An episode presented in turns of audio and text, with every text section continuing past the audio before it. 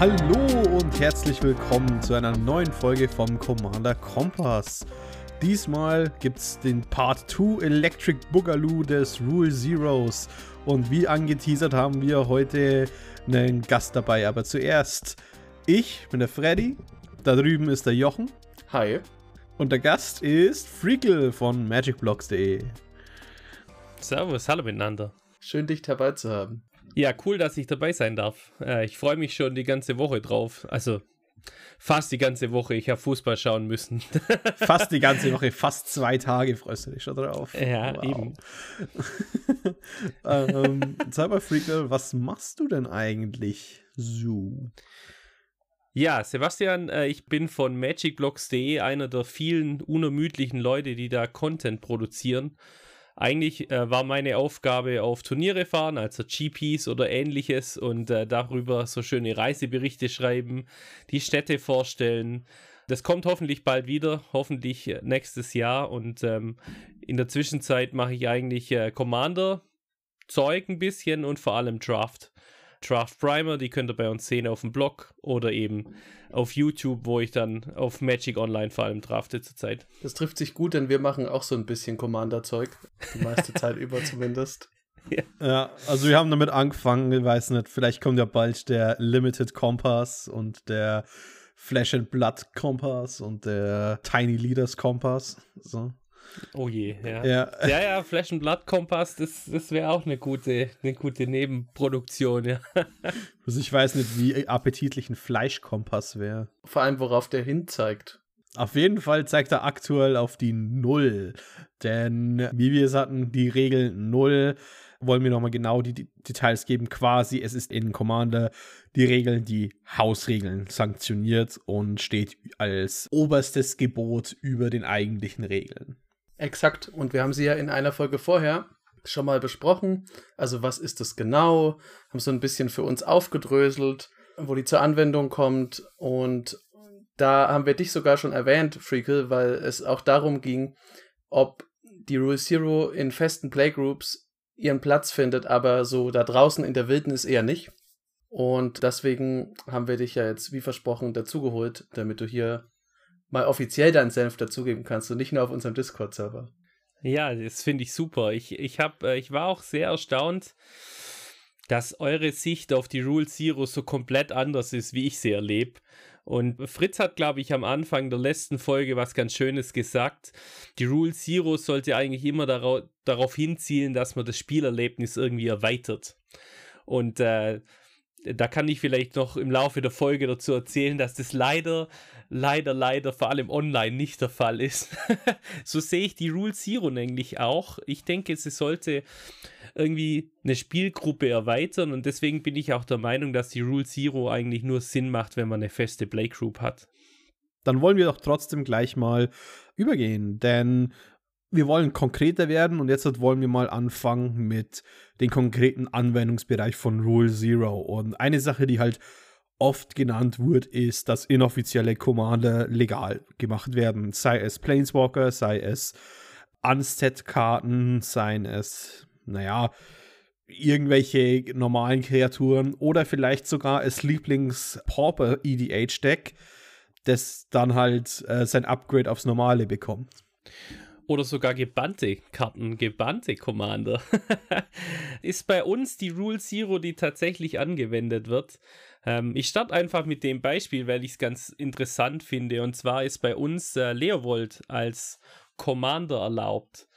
Leovold, wer, wer noch nicht kennt oder wer vielleicht verdrängt hat, weil die Karte ja relativ schnell gebannt wurde im Commander, ist eben so eine Sultai-Karte. Das heißt, die kostet schwarz, grün, blau, ist eine 3-3, ist ein Elf, ein Advisor. Und äh, auf der steht, each opponent can't draw more than one card each turn. Und äh, immer wenn derjenige, der den ganzen besitzt, den Leo besitzt, getargetet wird, zieht er eine Karte.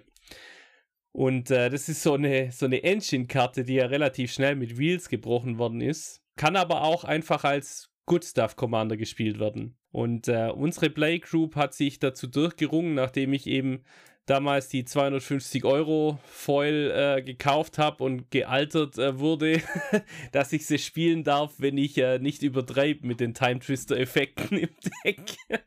Also bist du von vornherein quasi unter eine Rule Zero genommen, weil ganz ehrlich, Leovold ist so eine Karte, das ist ein Advisor, Persistent Petition ist absolut OP damit, basically eine der stärksten äh, Synergien damit wer den Sarkasmus nicht rauskennt, tut mir leid an, den, an der Stelle, tut mir leid für euch als Person. Aber ähm, ja, das ist so eh so ein Hot-Button-Issue gerade geworden. Wheels in Commander, insbesondere dank Effekten wie Hull Breacher, Naset und eben Edric, den sie ja extra auf die Liste getan haben. Und äh, wie sind denn da so ein bisschen deine Erfahrungen damit dann gewesen? Weil ich, bei uns würdest du quasi so ein bisschen äh, hinterfragt werden. Beziehungsweise, um, ehr um, ehrlich zu sein, wahrscheinlich würden manche Playgroups und unsere das nicht unbedingt erlauben, weil die zum Beispiel sehr große Verfechter von Wheels an sich sind. Ja, also ich, ich denke, es macht, man sollte, wenn man so ein Commander-Deck baut, das einen Commander vorne dran hat, der nicht legal ist, nie erwarten, dass man den spielen darf außerhalb seiner Play Group.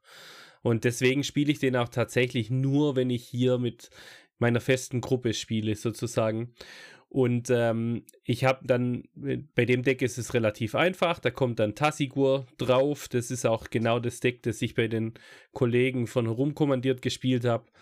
Und äh, dann ist es kein Problem. Nur wenn ich eben intern spiele, dann ist eben Leerwold der Chef äh, von, von diesem Deck. Und ich denke auch so sollte man das handhaben. Ich hätte auch, würde auch nie auf die Idee kommen, zu euch zu gehen und dann direkt mal mit einer Rule Zero zu starten. Nebenbei, ich habe einen gebannten Commander als mein Deck dabei. Ähm, wie reagiert er da drauf? Ja. Und ich, ich fand auch in eurer letzten, in eurer letzten Folge schön, dass es für euch so völlig unverständlich war, dass jemand das A machen könnte, tatsächlich so reagieren und B, dass man ja jemanden reindrängt, sozusagen dann gegen das Deck zu spielen. Und ähm, das fand ich, fand ich sehr interessant, denn ich habe, bei uns gibt es schon immer wieder solche, solche Situationen, wo jemand dann sein Nephalim unbedingt spielen will und dann nicht versteht, warum man das dann nicht akzeptieren könnte. Nur zur Erklärung kurz für die Hörer, die jetzt vielleicht äh, in der letzten Folge nicht perfekt aufgepasst haben oder sie vielleicht noch gar nicht gehört haben.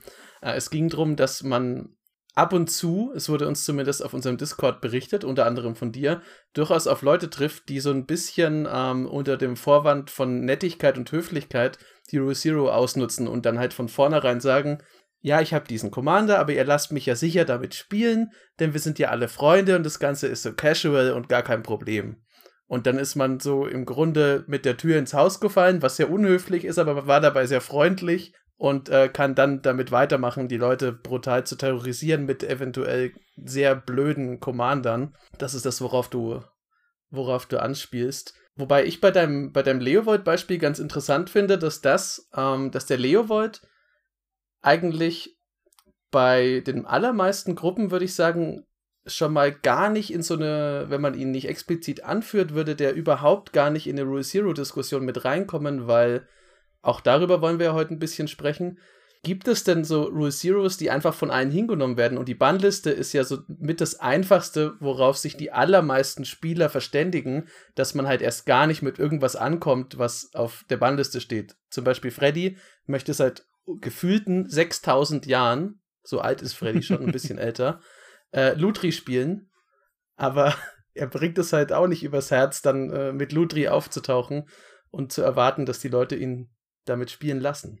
Denn so ein bisschen die Erfahrung, die ich gemacht habe mit, mit der Uni-Gruppe und mit der anderen Gruppe, ist, dass Leute nämlich nicht so, wie du gesagt hast, nett sind. Also die äh, kommen nett durch die Tür herein und dann richten sie die Tür wieder und haben Chips mitgebracht, sondern eher, die reißen die Tür aus den Angeln und kommen mit einer Hacke rein und sagen, hey, wenn du mich jetzt nicht äh, das spielen lässt, dann komme ich, äh, dann ich noch mit der äh, Gatling hinterher und zerschießt dir alles.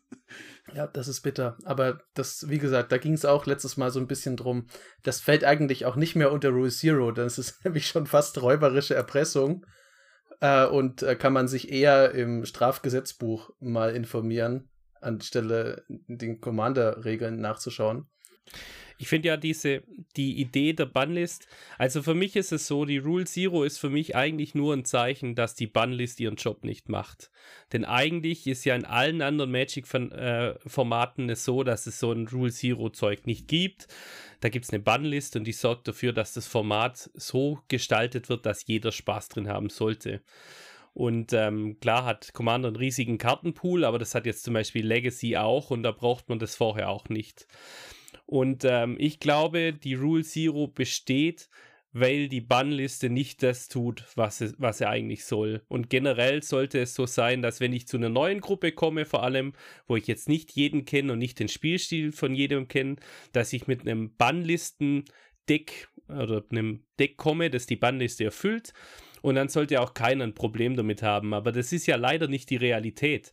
Es kommt ja immer diese Marsland Destruction Diskussion auf, und wenn ich eben mit einem Deck komme, das jetzt acht Armageddon-Effekte spielt oder ein Stack-Stick habe oder eben so ein Halbreacher Leovold Wheel-Deck, dann werde ich da relativ schnell auf Gegenwehr treffen und brauche eben vorher erstmal die Erlaubnis, darf ich dieses Deck, das eigentlich formatlegal ist, spielen bei euch? Und das finde ich ein Problem, ja. Das sollte eigentlich bei einer bestehenden Bannliste meiner Meinung nach nicht Sinn der Sache sein.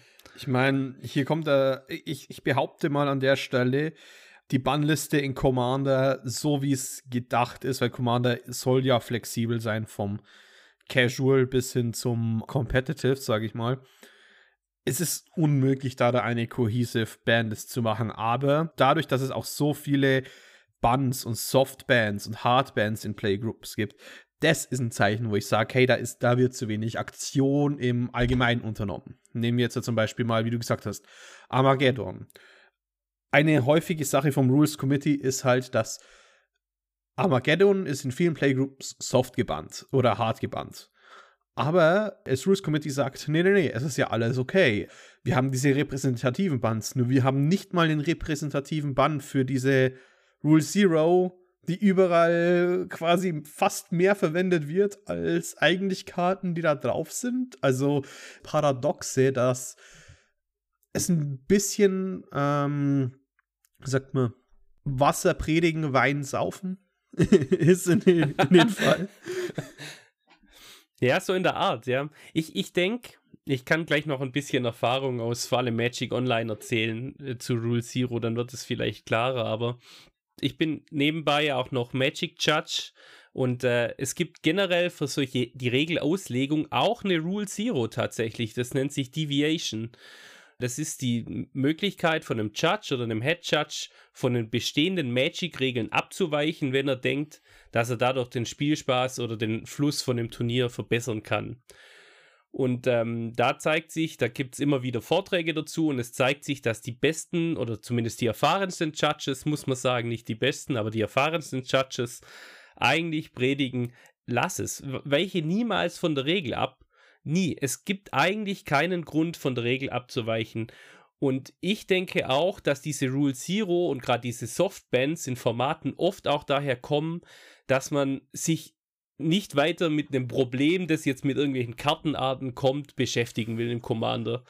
Weil, weiß nicht, weil das Interesse daran nicht so weit geht oder weil man eben sein Deck gebaut hat und das macht eben X und hat jetzt zum Beispiel gegen eine bestimmte Interaktion kein Problem. Und ich habe gedacht in Paper immer, nee, das ist nicht das Problem. Je mehr man aber jetzt tatsächlich die Spielgruppen wechselt, Spelltable spielt und Magic Online spielt, desto mehr wird zumindest, denke ich, ersichtlich, dass Leute gern mal einfach das Hard Rule Zero bannen, was ihr eigenes Deck nicht besiegt. Und ähm, das ist, denke ich, aus meiner Sicht ist das das Hauptproblem, warum viele Dinge und je mehr Power gedruckt wird, auch immer mehr gebannt wird, ja, oder soft gebannt wird. Ich bin da immer ein bisschen bei, also wenn es jetzt darum geht, was da so soft gebannt ist oder hart gebannt und was macht die, was macht die Bandliste eigentlich, sollte die das nicht regeln? Ich bin mir so ein bisschen hin und her gerissen, auch was das Rules Committee da macht, weil eigentlich, es gibt ja auch so einen medizinischen Grundsatz, dass man nichts ändern soll oder nicht, nicht wo eingreifen, wo halt jetzt erstmal gar nichts passiert. Und eigentlich ist es sehr pragmatisch zu sagen, okay, auf der Bandliste muss es nicht stehen, weil ihr das sowieso alle schon band. Und wir hatten das ja in unserer Vorbereitung auch so eine als Baseline bezeichnet. Selbst wenn man jetzt ich würde mal sagen, dass mindestens 50 Prozent, und das wird, äh, der Wert wird sehr viel höher sein an Gruppen, die sich überhaupt nicht absprechen oder nur übers Power Level absprechen, was ja auch zu Rule Zero gehört, trotzdem diesen Social Contract ähm, im Kopf haben mit mach keine Marsland Destruction und versuch nicht Effekte so oft zu missbrauchen, dass überhaupt niemand mehr am Tisch Spaß hat. Ich meine, gut, man kann Stacks spielen, das geht, das ist jetzt auch, äh, das fällt jetzt da raus, das Beispiel, aber vor allem bei der Marsland Destruction, das ist halt so, das weiß im Grunde fast jeder und ich glaube, das ist auch so mit das Erste, was Commander-Spielern anderen Commander-Spielern beibringen, wenn sie sagen, hey, cool, dass du angefangen hast, wenn du jetzt mal die weißen Karten durchgehst bei Scryfall und du siehst Armageddon, dann scroll direkt weiter. Die wirst du nicht brauchen. Die hat auch an keinem Tisch eigentlich was verloren, außer du kennst dich wirklich aus und kannst dann den Sack zumachen. Und da hört es ja dann schon auf, weil wenn man sehr neu ist, wird man das nicht tun können. Aber man hat schon mal die Warnung erhalten und ist damit in diesem sehr, sehr großen Bereich der Leute, die diese unausgesprochene Rule Zero haben, keine Marsland Destruction zum Beispiel. Aber, aber warum gibt es diese? Warum ist es notwendig? Ich, ich glaube nämlich nicht, dass die Bannliste eine Baseline ist, die von allen anerkannt wird. Deswegen gibt es ja so viele Karten, die quasi überall, wo man hinkommt, soft gebannt sind. Ich denke, gerade diese Marsland Destruction ist so ein super Beispiel warum ist denn Iona und äh, Prophet of Crewfix oder so auf der Bannlist, weil Sheldon keinen Bock hat, dagegen zu spielen, ja. De, mein, aber äh, wenn jeder oder wenn das Format an sich entscheidet, Armageddon findet man doof und Stacks spielen wir auch nicht so gern dagegen, dann muss es auf die Bannliste dann kann man auch gleichzeitig natürlich nicht schreien, dass Weiß zu schlecht ist im Commander. Das finde ich immer sehr witzig. Aber ähm, ich denke, da hat die, die Bannliste Lücken und deswegen braucht sie eben so eine Rule Zero. Naja, hier ist halt die Sache, weil einer der Grundsätze von der Bandlist ist ja eigentlich, dass es für bessere Spiele sorgen soll. Deswegen ist Sylvan Primordial gebannt, weil immer, immer Leute, die Land Destruction abbekommen, die eh schon hinten sind. Oder äh, das gleiche mit Thundering Titan es gleich, oder mit äh, Profit of Crewfix, weil der halt alleine so eine Value Engine ist und so viel Spielzeit von einem Spieler hinzufügt, dass er quasi drei bis vier extra Turns an sich hat äh, in einer Runde und eine Person so viel mehr spielt als der Rest vom Tisch. Aber ich weiß nicht, ab wann. Irgendwann haben sie einfach aufgehört, selbst off und offizieller Seite das zu verfolgen. Und selbst wenn Probleme aufkommen, wie jetzt um Edric mal zu sagen, ähm, selbst Sheldon Mallory hat es in einem seiner letzten Artikel angesprochen, dass Wheels plus diese Hull-Breacher, Notion Thief-Effekte mittlerweile zu einem wirklichen Problem werden. Es wird aber nichts unternommen, halt von keiner Seite irgendwie. Du meinst Leovold, oder? Weil du Edric gesagt hast, ich war nur gerade verwirrt. Also, also ja. das ist ja nur da, sein, sein treuer Diener, der, der genauso ein Affe ist. ja. Nee, aber beide sind ja quasi damals hätten wir vielleicht mehr geactet, jetzt heißt es uns, das Problem ist uns bekannt. Leider können wir ihnen dabei nicht weiterhelfen. Du meinst, Techniker ist informiert, ist das, was jetzt immer aufploppt. Ach ja, genau, Techniker ist informiert, ja. Ich glaube, das, das Hauptproblem ist eben, dass dieses, das Format stammt ja eigentlich daher, dass früher Highlander gespielt wurde, einfach 100 Karten 1 gegen 1 und ähm, nach den GPs wollten die Judges einfach gemütlich bei einem Bier zwei, drei Stunden Karten schieben. Und so hat man dann eben aus das EDH nach und nach entwickelt. Aber da macht es auch Sinn, ne, ein Rules Committee zu haben, das irgendwie Karten überwacht. Ähm, aber ich glaube, in der Zwischenzeit gibt es so viele Commander-Spieler und auch so viel Produkt pro Jahr, dass es unrealistisch wird, dass äh, eine Gruppe von Freunden, sage ich mal, die sich mal zweimal in der Woche maximal zum Commander-Spielen trifft und auf einem Discord nachfragt, hey Freunde, was stört euch denn zurzeit? Dass die in irgendeiner Form ein Format balancen können, das quasi alle Karten legal hat von Magic. Und ich denke, das ist sowas von, das ist das, warum wir eben diese Rule Zero brauchen könnten. Und äh, ich glaube, deswegen passiert auch nichts mehr, weil es, es geht einfach nicht. Das ist einfach nicht machbar. Ja. Ist halt auch die Frage, jetzt, wenn man mal äh, hier den Advocatus Diaboli spielt, ist es denn überhaupt nötig? Denn Commander ist ja mit der aktuellen Bandpolitik zum momentan größten Magic-Format geworden und da kommt immer diese nicht überprüfbare Kitchen-Table-Gruppe ins Spiel. Natürlich ja. weiß niemand, wie die spielt und was die wollen und äh, ob die jetzt mit Space Marines sich kloppen, ist ein anderes Thema, aber es ist diese, so ein bisschen diese Blackbox an Casual Kitchen-Table-Spielern die ja scheinbar überhaupt gar keine Probleme mit Commander haben und damit ja im Grunde so ein bisschen der Politik des Rules Committee recht geben, weil, wie gesagt, hatte ich ja vorher schon, was nicht kaputt ist, muss man auch nicht reparieren. Da ist vielleicht die Frage, wenn man, dass man eher auf solche Probleme stößt, wenn man sich sehr tief reinfuchst, womit wir dann wieder da wären, dass sich natürlich am meisten die Leute beschweren, die so sehr in Commander drin sind, die aber gleichzeitig halt eine wahrscheinlich sehr geringe Anzahl aller Commander-Spieler, die da eben dieses Format zu pushen, darstellen. Hier ist das Lustige an der Sache. Die Casuals, die Kitchen-Table-Spieler, von denen sie reden, für die ist die Band jetzt doch gar nicht da. Weil die sind sich meistens nicht mal bewusst, dass eine existiert. So, wenn du so casual bist, dass du nur die Produkte kaufst, vielleicht mal ein paar Booster, was du mit denen spielst, hast du ja inhärent deine eigenen Beschränkungen da dass du vielleicht mal ein Precon gekauft hast und, keine Ahnung, deine Freundin und ihr spielt alle äh, Jubeljahre mal ähm, Magic oder halt, wie ich es mittlerweile habe, mit Leuten Yu-Gi-Oh! mal mit den alten Karten niemand noch rumliegen hat. Wobei bei mir sind die ein bisschen ekliger. Dann ist für die halt jegliche Bandlist komplett irrelevant. Und die dann als quasi Schutzschild zu verwenden, was, weil, aber was ist dann mit dem Kitchen Table Casual Spieler, der Tharsis Oracle nicht verwenden darf, das er hatte? Dann sagst du, okay, der weiß aber wahrscheinlich nicht mal, dass das ist Oracle, wenn ihr die gebannt, dass sie jetzt gebannt ist. ich, ich denke, an sich ist die Bannliste komplett überflüssig, denn Commander lässt sich sinnvoll so, dass wir, dass wir diese, dieses Idealziel vom Format, dass jeder, der sich mit eins an den Tisch sitzt, Spaß hat, können wir mit der jetzigen Bannliste sowieso nicht rechtfertigen, ohne dass man mehr Diskussion hat. Und es sind Karten gebannt, die sind halt gebannt. Ob die jetzt gebannt sein müssten, äh, ja, ist, ist denke ich, hinfällig. Meiner Meinung nach könnte man die Bannliste komplett entfernen. Zu Beginn war es ja auch so, dass man Sachen wie die Moxe zum Beispiel überhaupt nicht gebannt hatte, weil die hatte eh kein Mensch. Ja? Man hat Highlander gespielt oder so.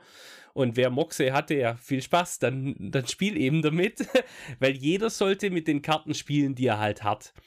Und ähm, ich glaube, ähm, an, an, sich geht es immer um ein Power-Level, um eine Power-Level-Diskussion, auf die man hinkommen will. Und äh, das kann ich eben mit so, einer, mit so einer Rule Zero am besten hinbekommen, sodass jemand, der frisch anfängt, gegen jemanden, so einen Veteran wie uns, der schon Jahre oder Jahrzehnte spielt, auch seinen Spaß am Tisch hat. Und das erfordert eben, dass wir zusammen, dass es eben ein Brettspiel ist hinterher, dass es nicht irgendwie ein kompetitives Spiel ist, sondern dass es ein Brettspiel ist, wo man sich gemeinsam Gedanken darüber macht, wie der Abend verlaufen soll. Das heißt aber, denke ich, auch gleichzeitig, dass es niemals ein Format sein wird, bei dem man auf Arena auf Play klickt und dann random gepaart wird gegen irgendjemand auf der Welt und dann da ein Spiel spielt und dann erwarten kann, dass man das beste Spiel seines Lebens hat. Das kann passieren, wenn man Glück hat, aber ich glaube, das ist mit, auch mit der jetzigen Bannliste und auch mit Rule Zero unrealistisch. Das würde ja heißen, Freakle, dass für dich die Rule Zero dann, auch wenn du sagst, die funktioniert oft nicht, können wir dann ja noch drauf kommen, aber trotzdem im Grunde das Wichtigere von den beiden Vehikeln ist, weil wenn es die Bandliste gibt, wo ich jetzt vorhin gesagt habe, das ist für viele Leute halt schon mal so ein, einfach eine Baseline und die Rule Zero, dann würdest du ja jetzt im Grunde sagen, schmeißt doch die Bandliste raus. Ich meine, da bist du in ganz guter Gesellschaft. Ich glaube, der Professor zum Beispiel hält auch nicht so viel von der Bandliste. Da gibt es halt unterschiedliche Stufen von so ja, wie liberal will man jetzt das alles handhaben, weil im Grunde heißt es ja, entweder musst du sehr, sehr viel bannen oder gar nichts. Das sind so die zwei Extreme. Aber du sagst jetzt im Grunde, dann, dann lass mich lieber gleich mit Rule Zero alles regeln und spart euch das, weil wenn ihr euch eh jetzt nicht drum kümmert, dann ist ja wurscht. Eben, weil ich denke, die jetzige Bannliste hat ja auch das als Hintergrund die war mal gedacht, gerade dieser Iona-Bann. Das heißt ja nicht, dass Iona die Karte ist, die man nicht will, sondern dass dieser Effekt, bei jedem Bann steht ja auch dabei, warum sie die bannen. Und es geht ja immer um diesen Kartentyp. Ähm, und es hindert trotzdem ja niemand daran, weiter solche Effekte zu spielen, dass ein Spieler ausgelockt wird. Und ich denke, wenn sowieso trotz der Bannliste eine Rule Zero-Diskussion gestartet werden muss und es immer Leute gibt, die unzufrieden mit jetzt in der Zwischenzeit einer Vielzahl an Karten sind, dann denke ich, brauchen wir die Bannliste nicht. Denn wenn ich sowieso meinen Kartenpool diskutieren muss mit jedem, dann macht es für mich auch keinen Sinn, noch zusätzlich diese 23 Karten oder was es sind, gebannt zu haben. Ich würde hier mal ganz gern ein hartes Kontra geben, weil die Bannliste kann ja quasi mit Rule Zero aufgehoben werden und ich würde sogar in die ganz andere Richtung gehen, mehr zu bannen. Denn quasi die Bannliste aufzuheben, würde nämlich genau dazu führen, dass diese ganzen Karten, die jetzt auf der Bannliste sind, A, im Preis nochmal spiken würden. Hart, weil jetzt haben sie noch ein weiteres Format. Sei es jetzt das Recurring Nightmare, was auch immer oder noch auf der alten Liste ist. Was dann zu, für Leute, die jetzt das theoretisch mit Rule Zero regeln könnten, nicht mehr können, weil sie dann sich selbst die Karten nicht mehr leisten können. Selbst wenn man zum Beispiel eine Recurring Nightmare hat, oder äh, sich, die, sich die holen könnte. Auf einmal wäre das keine Möglichkeit für die mehr zu sein. Außerdem würde man halt einen harten Hamper auf die CEDH-Spieler machen, was halt trotzdem, ist jetzt halt nicht der Großteil, aber 5 bis 6 Prozent der Spielerbase, sage ich mal, sind immer noch 5 bis 6 Prozent der Spielerbase, die man nicht dafür äh, komplett ignorieren sollte.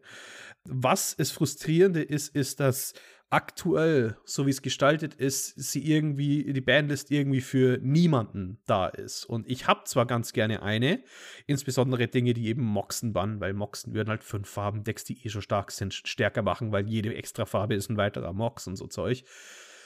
Aber äh, ich würde halt lieber eine bisschen eine stärkere Bandlist haben, eine geupdatete Bandlist, ähm, die ein bisschen härter ist und mit dem Verständnis, dass man sich intern Dinge wieder von der Liste runternehmen kann, damit die wirklich ein bisschen mehr da an Flexibilität gewinnt.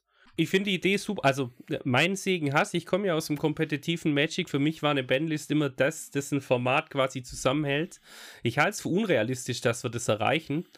Ich finde den Einwand mit CEDH super, aber ich glaube nicht, dass die jetzige Bannliste CEDH irgendwelche Gefallen macht, muss ich gestehen. Ich denke, man hat, Wizards hat versucht, dieses French Commander, was es früher war, das 1 gegen 1 Commander auch schon ja auf Magic Online zu bringen und das zu monetarisieren und hat dafür auch eine eigene Bannliste gehabt.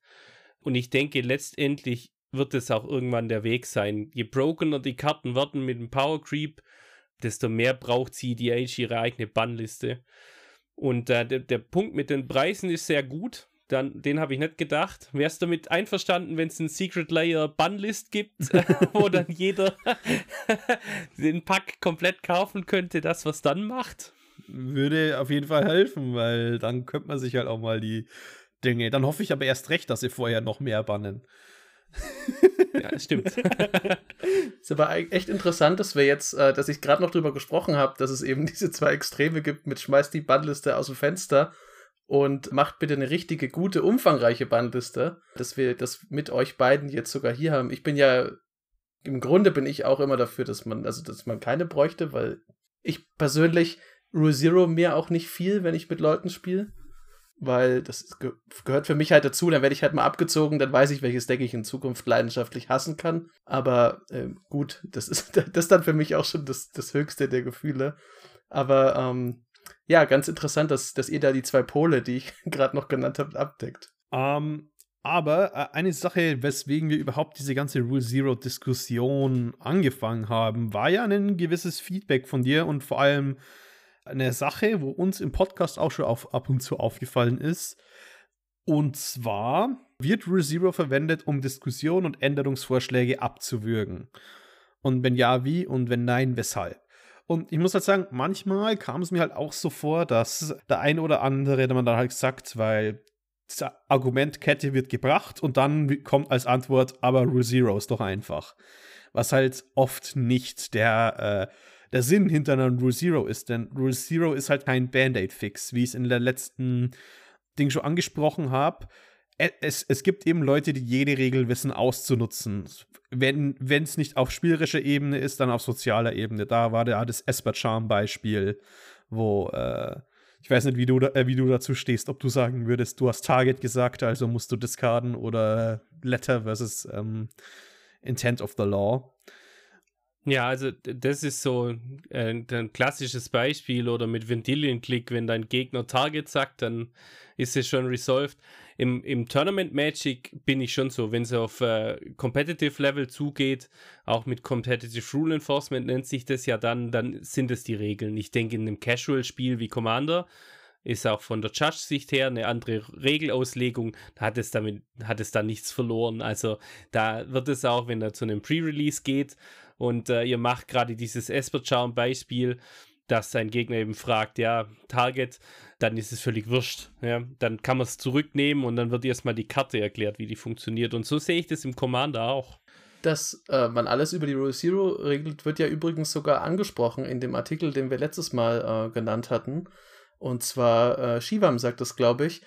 Nur, dass es die Rule Zero gibt, heißt nicht, dass es keine Regeln gibt. Also, dass man jetzt eine Präambel den Regeln voranstellt, die im Grunde sagt, spielt, wie ihr lustig seid, heißt nicht, dass wir jetzt im Wilden Westen sind und dass man irgendwie plötzlich äh, Pokémon-Karten mit drunter mischen kann, weil es gibt schon Regeln. Also, das, das Rules Committee ist sich das Problem ist schon auch bewusst. Also, ich glaube auch, dies, dieses ganzen Kosmos dass es genügend Leute gibt, die sagen, ja, dann mach halt das mit Rule Zero und dann mach halt das mit Rule Zero. Und am Ende kannst du dann, äh, weiß ich nicht, Three-Headed Giant mit Planeswalker-Commandern und Pokémon-Energiestein spielen.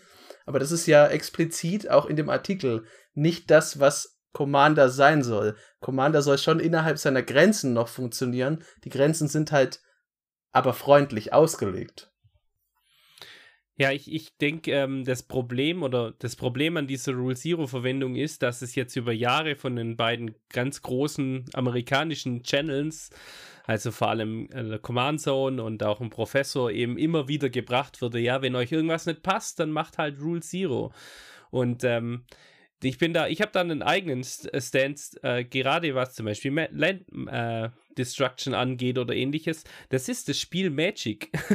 das ist die Interaktion, mit dem wir zu. Das sind die Spielregeln, die wir haben. Und da gibt es Karten, die haben bestimmte Effekte und damit muss man klarkommen erstmal. Und wirklich, wenn es gar nicht anders geht, wenn es absolut keinen anderen Weg gibt, wenn zum Beispiel nur eine Farbe damit interagieren könnte, dann kann man sagen, okay, jetzt müssen wir was tun.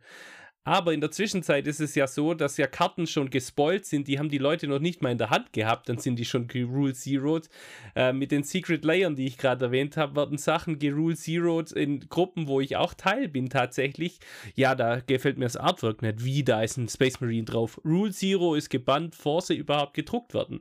Und ich denke, das ist, war niemals die Intention einer, einer Rule Zero. Ich denke, es, es geht hier nur darum, wenn deine Spielgruppe, und das ist meine Überzeugung, es geht nur um feste Spielgruppen. Wenn deine Spielgruppe eben den Kartenpool nicht hat oder einfach mit einem Deck nicht klarkommt, dann kannst du ein Rule Zero machen. Wir haben, ich habe ein gutes Beispiel, wie ich das meine, und zwar bei uns ist Massland Destruction erlaubt, weil es einfach legal ist. Nur haben wir einen Spieler bei uns, der macht sich einen Spaß daraus, der ist dann äh, hinten oder gleichwertig auf dem Board, zerstört alle Mana-Quellen und dann dauert das Spiel vier Stunden, weil niemand etwas tut.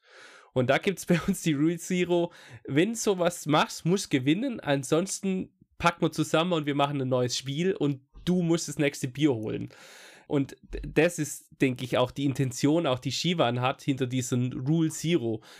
Klar, du musst jetzt nicht da sitzen und dich eine Stunde lang mies fühlen, aber du solltest trotzdem zuerst mal versuchen, das Problem, das sich auf dem Spielfeld vor dir gibt, mit den Karten, die dir zur Verfügung stehen, zu lösen. Äh, du warst, bist ja Judge und du kannst mir dann auch genau den Grund nennen, wieso Second Sunrise gebannt worden ist, oder? Wieso es gebannt ja. worden ist? Bei. Nee. Ja, weil Ach so, weil es das Tournament auffällt. Genau, weil es das Tournament Oder auffällt, weil es ja. Dinge zu lang macht. Gleiche Problem ist ja eigentlich mit Marsland Destruction in Commander für vier Leute, die dann wieder aufbauen müssen und sonstiges. So, es, heißt, es heißt ja, eine, eine Karte kann ja an sich auch gebannt werden, nicht, nicht weil unbedingt das Power zu stark ist, sondern weil ganz andere Probleme dadurch verursacht werden. Genau das ist halt so ein Problem, was allgemein die Bannliste und Rule Zero macht, denn eine Sache hat nicht unbedingt das offensichtliche Problem. Quasi so, Second Sunrise, das X-Deck war nicht zu stark. Es war ein Competitive Deck. Das Problem lag wo ganz anders. Und oft mit diesen Rule Zero-Dingen, wenn man die einsetzt, behandelt man nur die Symptome, aber nicht die Krankheit. Sag ich mal. Ja, sehr guter Punkt. Sehr guter Punkt. Ich finde, äh, das Hauptbeispiel da, was immer noch legal ist, was ich nicht verstehen, Commander, äh, ist äh, Sensei's Divining Top. Und der ist ja sogar im Legacy gebannt worden, weil immer jemand in, der, in das Tournament zum Stillstand gebracht hatte, weil er äh, die obersten Karten anschauen musste und nicht keine Game Actions gemacht hat. das ist tatsächlich etwas, da, da wäre sogar ich wieder dafür, dass man eine Bannliste hat. ja, aber wenn ich dich richtig verstanden habe, Freakle, wärst du ja durchaus für eine Bannliste, wenn die gut geführt ist. Also wenn sich da wirklich regelmäßig Menschen hinsetzen und sagen, okay, was funktioniert, was funktioniert nicht, was braucht jetzt mal wieder ein Signpost, Ban oder wenn du jetzt sagst zum Beispiel Senses Divining Top, das wird natürlich ganz schön reinhauen. Wäre halt aber auch ein Zeichen, wie du gesagt hast, dafür mit okay, Dördel jetzt nicht mit den obersten Karten die ganze Zeit rum. Macht es nicht in jedem Zug und immer als ich spiele ein Land, okay, Reaktion drauf, schaue ich mir meine Karte an. So, ja, okay, das kannst du einmal machen, das ist auch lustig, wenn du irgendwie was hast und dann sagst du, ja, da möchte ich reagieren und dann passiert halt sowas. Da kann man zusammen drüber lachen, aber ich meine, jeder kennt das, wenn man einen Spieler hat, der in den Zügen von allen anderen die ganze Zeit spielt und dann kommst du dran und dann sagt die Person aber, halt, erst möchte ich noch irgendwas machen und dann gehört dir nicht mal mehr dein eigener Zug. Also du wärst da schon auch dafür, dass man da ein bisschen ein bisschen ordentlicher drauf schaut, würde ich jetzt mal sagen. Weil die Band ist jetzt auch, bis auf die letzten, also es kommen immer wieder Einträge, aber die ist ja schon relativ alt auch. Die ist relativ alt, ja. Ich denke, das ist sowas, gerade diese Zeitverplemper-Sachen oder eben Land Destruction und dann nicht gewinnen, das ist was, das regelt sich halt in so einer Playgroup eh von allein. Ich glaube, dafür braucht man keine Bannlist. Den Bannlist braucht man, wenn die Idee wäre, dass Commander eben auf Arena kommt und dass man sagt, okay, das wird wie Magic Online.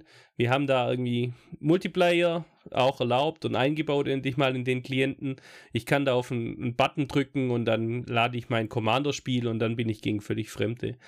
Und äh, wenn das das Ziel ist, dann braucht es eine richtige Bannliste. Wie Freddy gesagt hat, dann muss die auch viel, viel mehr drauf haben. Dann gehört da locker 100 Karten doch zusätzlich drauf.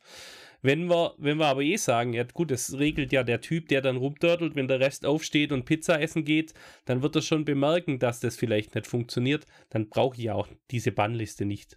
Das sind aber auch Sachen, die funktionieren ja also wirklich übers Internet sehr, sehr schlecht, weil diese sozialen Regularien, auf denen Commander ja eigentlich fußt. Es ist ja ein Casual und Social Format, sagen sie auch immer. Aber das hat man halt jetzt gerade in der Pandemie bemerkt, Natürlich ist es einfach für mich, mich etwas destruktiver oder toxischer zu benehmen, wenn die Person nicht mit mir am Tisch sitzt, sondern wenn ich nur deren Spielfeld sehe.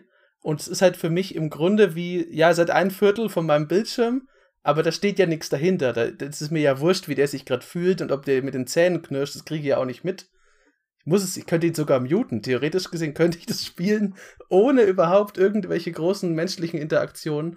Und da ist für mich immer so ein bisschen, wo man, äh, wo man das Problem merkt, weil natürlich ist das alles darauf ausgelegt, dass man sich sieht.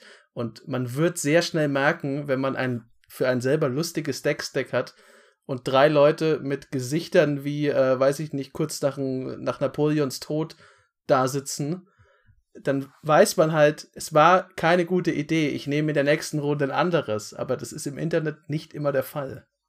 Das ist richtig und ähm, dann, dann nehme ich gern die Überleitung. Ich glaube nämlich, dass Rule Zero genau in diesem Internet exakt das Gegenteil macht. Und zwar ist es so, ich spiele in unglaublich viel Commander auf Magic Online. Für die, die es nicht kennen, das ist der, der ältere Klient, der seit 2004, glaube ich, existiert, der eine 1 zu 1 Simulation ist von Magic. Magic Online macht, Deck Organizer. Digital Objects hieß er, glaube ich.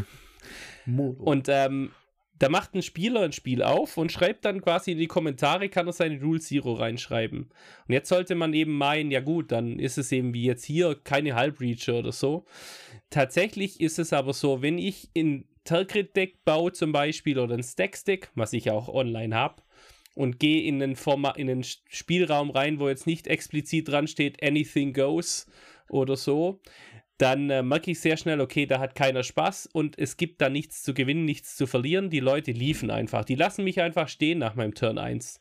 Und das mache ich zwei, drei Mal und dann reguliert sich das online viel schneller, als wenn er in Papier spielt.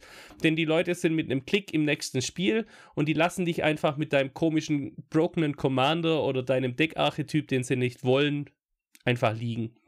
Und das kann ich verstehen, das kann man machen. Da wird jetzt die Rule Zero eher dazu missbraucht, um vor allem Interaktion einzuschränken.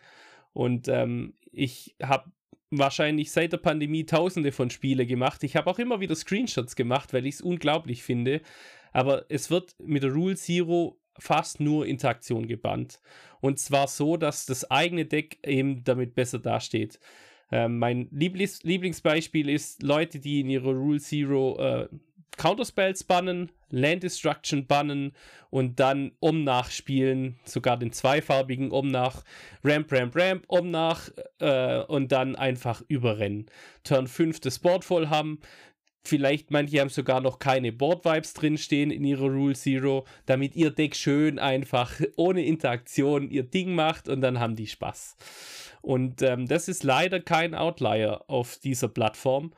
Und auf Magic Online sind meiner Meinung nach auch Leute, die ich als Franchise bezeichnen würde, denn da braucht es ein Buy-in, die Oberfläche sieht aus wie eine DOS-Oberfläche. Das ist nicht jedem klar, wie man überhaupt Decks kaufen kann. Das heißt, ich muss schon ziemlich, ziemlich in diesem Magic-Universum drin sein, sodass ich jetzt nicht annehme, dass es neue Spieler sind, die nicht wissen, was sie tun, sondern ich glaube, das ist dieser Impuls aus einem heraus, ich will jetzt mit meinem scheiß Deck gewinnen und deswegen bann ich alles, was es zerstören könnte. Äh, ich habe halt mehr Erfahrung quasi in Person mit mehreren Gru Gruppen teilweise gleichzeitig zu spielen. Ich habe teilweise nicht eine konstante Gruppe gehabt. Ich habe teilweise drei Stück gehabt oder vier. Eine davon war immer rausrotieren, weil die quasi in unseren Uni-Discord äh, und Uni-Studentengruppe ähm, und sonstiges waren. Und da kamen halt immer wieder Leute rein und raus. Und was wir schnell gemerkt haben ist, und dafür waren wir eben auch dankbar für die Bannliste, das muss eine Baseline geben. Deswegen bin ich halt auch noch quasi dafür, dass es eine Bandliste gibt, weil es, du triffst auf so viele Leute und jedes Mal diese Dinge aufs Neue zu haben oder dann Outlier mit irgendwelchen Regelinteraktionen, Rule Zeros, die halt vorher nicht besprochen, wär, äh, besprochen wurden oder dann weitergegeben wurden. Für jegliche Wechsel ist die Baseline umso wichtiger weil in Person hast du halt den, hast du halt den Effekt, wo du nicht einfach liegen kannst. Oder wo, wenn Leute halt zwei, dreimal quasi darauf hingewiesen werden, quasi das Deck macht keinen Spaß, das Deck macht keinen Spaß, und dann haben sie aber noch ihre eigene Gruppe, da sind sie auch schnell aus der eigenen Gruppe und so können sich die Dinge auch äh, ein bisschen auflösen, weil Leute halt quasi mit mehreren Gruppen oftmals zu sehr in einer drin sind und das äh, und dieses eine Meter, das sie in einer Gruppe haben, dann auf andere übertragen.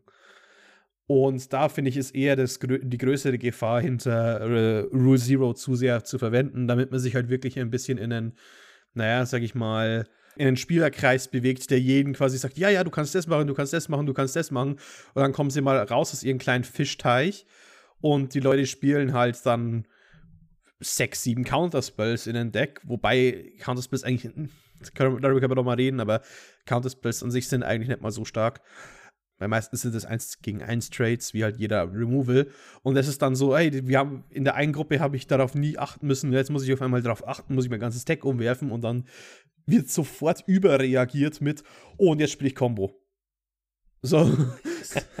es geht ja in den, in den Fällen, die äh, jetzt du genannt hast, aber Freakle auch gerade, da geht es auch, glaube ich, wirklich nicht darum, ob eine Karte zu stark ist, weil wenn man schon in diesem missbräuchlichen Bereich, also ich nenne den jetzt mal missbräuchlich, weil so ist wirklich Rule Zero nicht intendiert. Es ist nicht dazu gedacht, dass die Rule Zero die Glaswände von deinem kleinen Goldfischglas baut. Und da musst du dir da keine Sorgen machen, weil Counterspells sind kein Problem, also damit zu spielen. Und auch Single Land Destruction, das gehört halt einfach dazu, dass es dann wirklich nur noch Vorlieben äh, rauskehren und wie du gesagt hast, Freakle, das ist halt so, ah, zufällig habe ich aber entdeckt, dass davon sehr profitiert. Da muss man halt mega aufpassen, weil im Grunde schadet man sich damit meiner Meinung nach nur selber, wenn man die Rule Zero benutzt, um sich selber in eine bessere Position zu bringen, weil wenn du dann mal wirklich nicht in deiner eigenen Gruppe bist und selbst der wird es wahrscheinlich irgendwann zu blöd werden, aber wenn du mal nicht in deiner eigenen Gruppe bist, dann lernst du, wie es halt in der echten Welt aussieht und da werden halt Counterspells gespielt und da wird dir halt deine Maze of Ith zerstört und dann, was willst du denn dann machen? Da kannst du ja nicht dich in Embryonalhaltung unter dem Tisch zusammenkrümmen.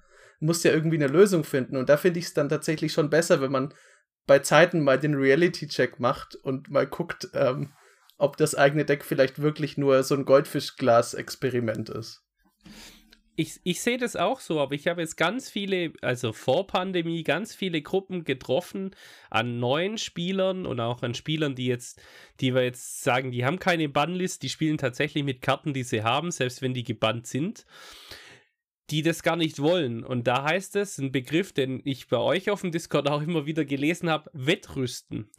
Wenn man dann diesen Reality-Check kriegt und bemerkt, oh hoppla, also ich muss irgendwas, da gibt es einen Enkel, mit dem mein Deck angegriffen wird, dagegen mache ich nichts.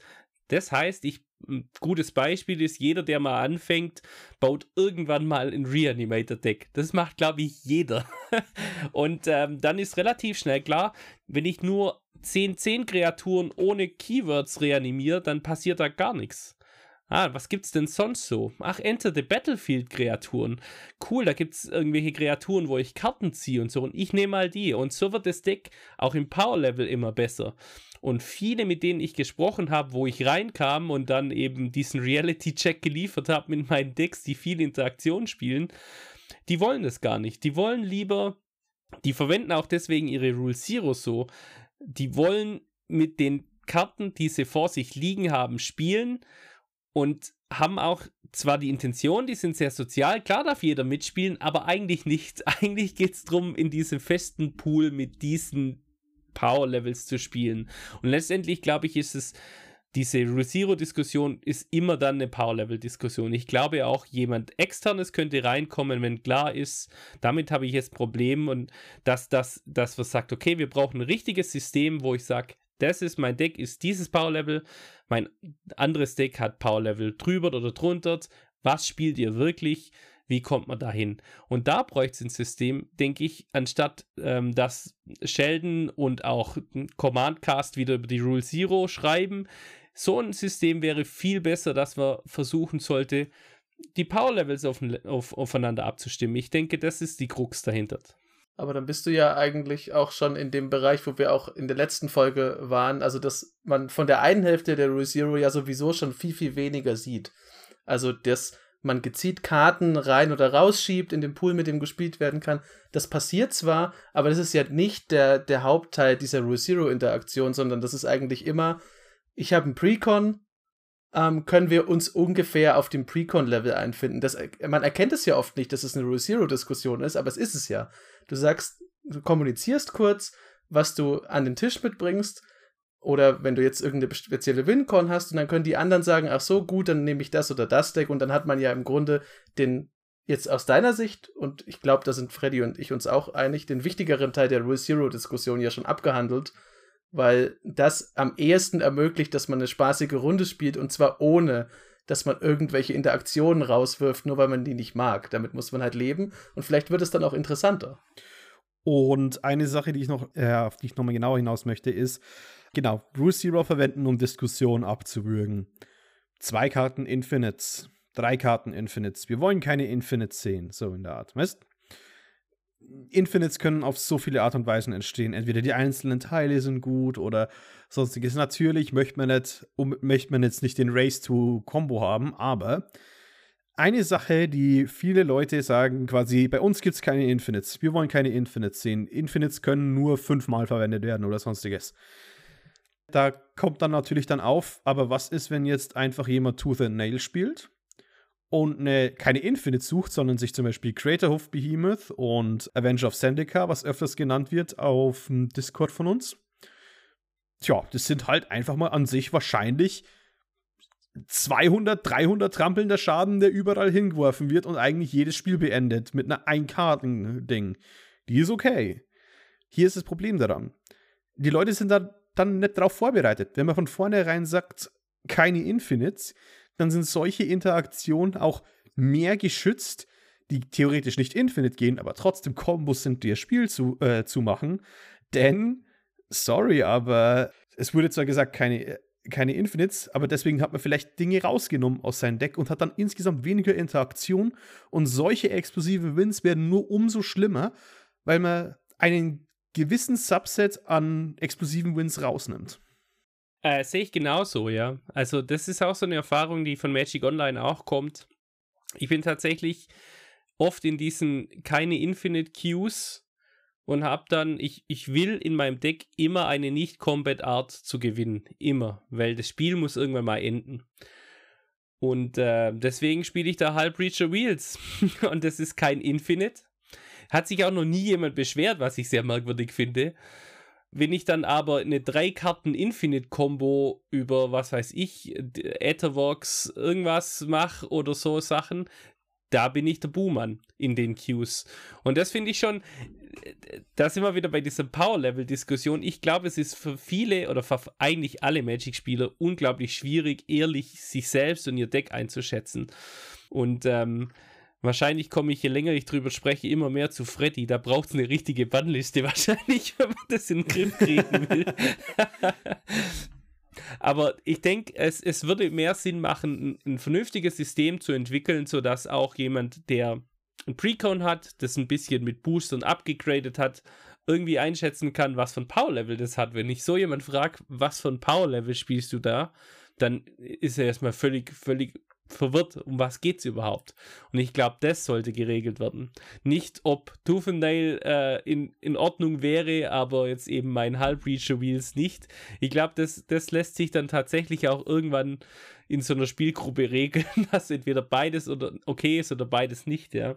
Häufig so viel Schall und Rauch, damit man selbst nicht mehr vor den Augen sehen kann. Ja, vor allem ist das ja nochmal ein, ein, also da, da müsste man jetzt nochmal eine ganze Folge dazu nehmen, wie man Power Level ordentlich einschätzt, weil das ist ja ein, eine ewige Philosophie und wie du gesagt hast, das ist sehr schwierig für die meisten Commander-Spieler. Ist aber auch was, ich glaube, wenn sich da jetzt das Risk Committee zum Beispiel hinsetzen würde und das entwickeln, da kann man nur verlieren, glaube ich. Weil die Leute werden dann sagen, das ist nicht sauber ausgearbeitet, das ist nicht sauber, aber was ist mit meinem Deck? Weil im Grunde gibt es so viele Karten, vielleicht machen sie es auch deshalb nicht oder generell hat sich das wenig durchgesetzt. Es gibt ja diese Zahlenskala, aber ja, das ist, das funktioniert alles nur bis zu einem gewissen Grad. Die Zahlenskala aber ist Quatsch. Ja, da ist alles 6 bis 8. Ich glaube aber, vor das Rules Committee das nächste Mal über Bands diskutiert und auch auf dem Discord rumschreibt, was gerade auf der Watchlist steht, wäre das eher was, wo sie, wo sie der Community wirklich wirklich was bringen könnten. Und ähm, das wäre wegen mir auch was, dass man in so, eine, in so ein Judge-Seminar, in so eine Judge-Konferenz mal als Arbeitsauftrag geben kann, dass man daran arbeitet. Ich denke, das ist das Hauptproblem, das wir haben. Ähm, in, warum wir auch immer irgendwelche Philosophieartikel brauchen. An sich geht es darum, dass man auf demselben Power-Level spielt, weil es eben nicht Competitive Magic ist, dass es nicht darum geht, dass man einfach gewinnt, sondern es geht darum, dass man eben in, ein Brettspiel spielt und quasi zusammen irgendwie seine Zeit verbringt. Und das geht eben nur, das geht mit dem Handwerkszeug, sage ich, das wir jetzt haben, sowohl die Rule Zero als auch diese Bandliste nicht optimal. Und äh, deswegen bin ich kein Fan von beidem. Das ist der einzige Grund, ja. Ist eigentlich auch ein ganz gutes äh, Wort zum Sonntag jetzt. alles alles nochmal schön zusammengefasst. ja, ist ja nicht alles scheiße, aber es ist halt, ich meine, wir Commander-Spieler, wir kommen ja klar damit. Das ist ja, was ich, was ich ganz am Anfang mal meinte. Offensichtlich ist das Problem noch nicht so groß, dass wir alle sagen, wir spielen jetzt kein Commander mehr. Wir richten uns ja ein.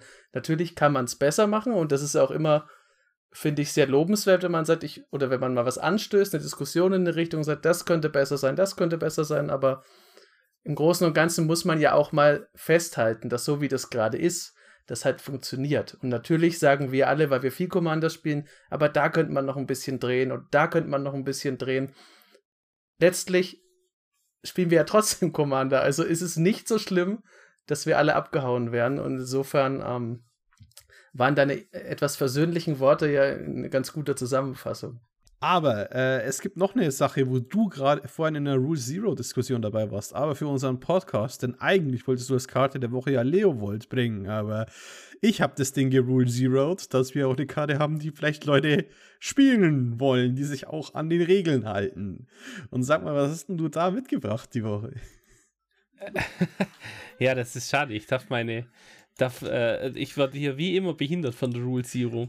Ähm, ich habe eine andere Karte, wo ich ein großer Fan bin. Die ist aus Ikoria, die ist also relativ neu, vor allem für meine Verhältnisse. Und zwar ist es das Titans Nest, der Titanenhorst. Ähm, das ist das Upgrade zur Sultai Ascendancy von äh, Teros damals. Und zwar ist der Regeltext, also es ist ein 4-Mana-Enchantment, kostet ein generisches Mana und Sultai, also schwarz, grün, blau. Eine Verzauberung und auf ihr steht, schau dir zu Beginn deines Versorgungssegments die oberste Karte deiner Bibliothek an. Du kannst sie auf deinen Friedhof legen. Das ist diese Ascendancy-Part. Aber sie hat noch ein Power-Level-Upgrade gekriegt. Schicke eine Karte aus deinem Friedhof ins Exil, erzeuge Colorless Mana. Verwende dieses Mana nur, um einen farbigen Zauberspruch zu wirken, der keine, kein X in seinen Mana-Kosten hat. Und ich, ich liebe das Design dieser Karte, auch wenn es äh, 2020 Magic ist mit unglaublich vielen Worten. Es hat nämlich so ein paar, es hat, ist eine Engine, die Mana macht und die das Deck filtert, die in Sultai den Friedhof füllt, was man da, habe ich gehört, hin und wieder brauchen kann. Und gleichzeitig ist es eine Karte, die so viele Sicherheits- Dinge drauf hat, dass man ein bisschen überlegen muss, um drumherum zu bauen. Also, dass ich nicht einfach mein Villainous Valve für 80 caste an Turn 4, sondern dass ich ein bisschen überlegen muss. Und ich habe die in der Zwischenzeit in immer mehr Decks. Es gibt auch Kombos mit der Karte, die funktionieren, die jetzt nicht CEDH-Level sind, aber die jetzt zum Beispiel für so ein Precon ganz witzig sind. Oder auch für ein, ein Deck, das jetzt Power 9 wäre, wie jetzt mein Leovold oder Tassigo-Deck, da ist es auch drin. Also ich denke, eine Karte, die super viel zu wenig gespielt wird. Und ich habe auch ein paar hier rumliegen, deswegen kauft die, damit die was wert wird. also ich muss ja sagen, ich, ich neige ja dazu, dass ich Karten, die schwarz beinhalten, mir anschaue in der, in der Spoiler-Season und sie dann ab und zu mal als Gegnerkarten sehe und aber sonst vergesse. Aber du hast vollkommen recht, die Karte ist wunderschön in ihrem Design elegant gemacht. Also vielleicht jetzt nicht mit den vielen Wörtern, die draufstehen, aber das Design an sich ist genau wie du gesagt hast. Das ist einfach, da wird jetzt nichts erstmal aus dieser Karte so Schlimmes geboren werden, dass jeder sagt, oh Gott, Titans Nest schon wieder. Aber die ist gut genug, dass jeder sagt, ah, Titans Nest, cool, das habe ich auch in meinem Deck. Oder vielleicht baue ich das mal in mein Deck. Deswegen äh, kann ich da nur sagen, hat sich Freddy's äh, Rule Zero bewährt. Besser als Leovold. Ich mag allgemein den äh, Cycle, den sie da gebracht haben, da in Ikoria von den abgegradeten Commands und Offsprings Revenge hat wahrscheinlich immer noch eins meiner Lieblingsartworks aus ganz 2020. Aber hier ist eine Sache, die ich, mit der ich ein Problem habe an Titans Nest. Sultai Commander. Ich kann mit keinen davon auch nur einen Hauch was anfangen. So, ich, ich sehe, ich, ich gehe die Liste durch und denke mir einfach nur, wow, diese Farbkombination hat null Commander für mich. Da kommen wir wieder überein. Wir brauchen immer mehr Sultai Commander. Ich denke auch, es sollte endlich. Ich habe ja auf Modern Horizons 2 gehofft. Äh, auch wenn mein, mein Pick da war, dass Leovold gedruckt wird. Aber ich, ich bin gern dabei. Wir brauchen mehr Sultai Commander, die auch ein bisschen ausgefallener sind. Äh, nicht immer nur in Simic, sondern nimm das Schwarz dazu und dann äh, mach was, mach was Neues, ja. Wäre ich gern dabei. Nicht bloß endlos Value Commander und mehr Value Commander. Wobei ich erstmal sagen würde, Charts bräuchten es mal wieder, weil die haben schon lang, lang nichts mehr erhalten. Grixis hatte den letzten Commander. Wann hatte Grixis den letzten Commander? Gute Frage. Cass? Ich würde aber sagen, Schön. dass unsere Zuhörer genau die Frage auf unserem Discord beantwortet, beantwortet finden, wenn sie sich für sowas interessieren. Denn wir versuchen immer auf möglichst kreative Weise das anzubringen, dass ihr alle auf unseren Discord kommen wollt. Aber wenn ihr rausfinden möchtet, welcher Grixis-Commander äh, jemals gut war und warum es nur einen gibt, ich weiß es nicht, kenne mich mit Grixis nicht aus, äh, dann kommt einfach auf unseren Discord-Server. Da findet ihr zum Beispiel nämlich auch den Freakle, der da manchmal mit euch diskutiert. Und auch teilweise echt äh, so ein bisschen äh, Zunder in die Sache reinbringt, was ja eine coole Sache ist. Oder ihr geht direkt auf die magicblocks.de Webseite. Oder ich glaube, ihr habt auch einen Discord, ne? Genau, wir haben äh, Discord, wir haben YouTube, wir haben Twitch, äh, wir haben noch keinen TikTok, soweit sind wir nicht. ähm, findet ihr alles unter magicblocks.de. Mich findet ihr am besten eh auf Twitter unter @annafreakle oder einfach irgendwo, wo Magic Blocks dahinter steht. Da sind wir eine große Gruppe. Ich ähm, freue mich auch drauf. Bei uns gehen jetzt bald die ähm, Personen-Events, Live-Events wieder los. Dann wird wieder die Gruppe mit 20, 30 Leuten mit Magic Blocks Gear durch Deutschland und EU streifen und äh, Turniere besuchen. Also wenn ihr auch neue Spieler seid und reinschauen wollt, wie sieht es aus, wenn man auf solche Turniere fährt, was muss man beachten, da seid ihr bei uns richtig und auch immer gern willkommen, wenn ihr eine Runde Commander spielen wollt, natürlich. Wenn ihr euch dagegen mit Commander noch äh, weiter auseinandersetzen wollt, dann solltet ihr, bevor ihr bei Magic Blocks vorbeischaut, erst noch bei uns vorbeischauen. Denn wir haben auch TikTok, eigentlich muss man ehrlich sagen, Fritz hat TikTok und es ist unsere Commander Kompass Präsenz, heißt auch genauso auf TikTok und auf Instagram einfach nur Commander Kompass. Auf Twitter idh-kompass. Da findet ihr uns, da findet ihr den Freddy, der auf Twitter ab und zu Hot Takes rausballert. Ich werde meistens zu irgendwelchen Artworks befragt, denn das ist meine Aufgabe, wie schon erwähnt. Ich bin der, der verrückte Loremann. Uh, und eben auf unserem Discord, da findet ihr den Link jetzt unter dem Podcast, wenn ihr es angehört habt. Und ich glaube, wir drei, wir freuen uns alle, wenn ihr sowohl bei Freakle und Magic Blocks vorbeischaut, als auch bei uns weiter dabei bleibt. Und ja, was ist, was ist ein gutes Schlusswort für die Rule Zero, Freddy? Uh, Rule Zero stinkt. So. das ist nicht das. Okay, hört nicht auf Freddy, das ist nicht das Schlusswort für die Rule Zero. Es war schön, dass ihr da wart. Es war schön, dass Freakle bei uns war. Und äh, wir hören, äh, ihr hört in der nächsten Woche wieder von uns zu einem bestimmt unterhaltsamen Thema. Ihr hört uns, wir hören uns gegenseitig. Ciao. Ciao. Thank you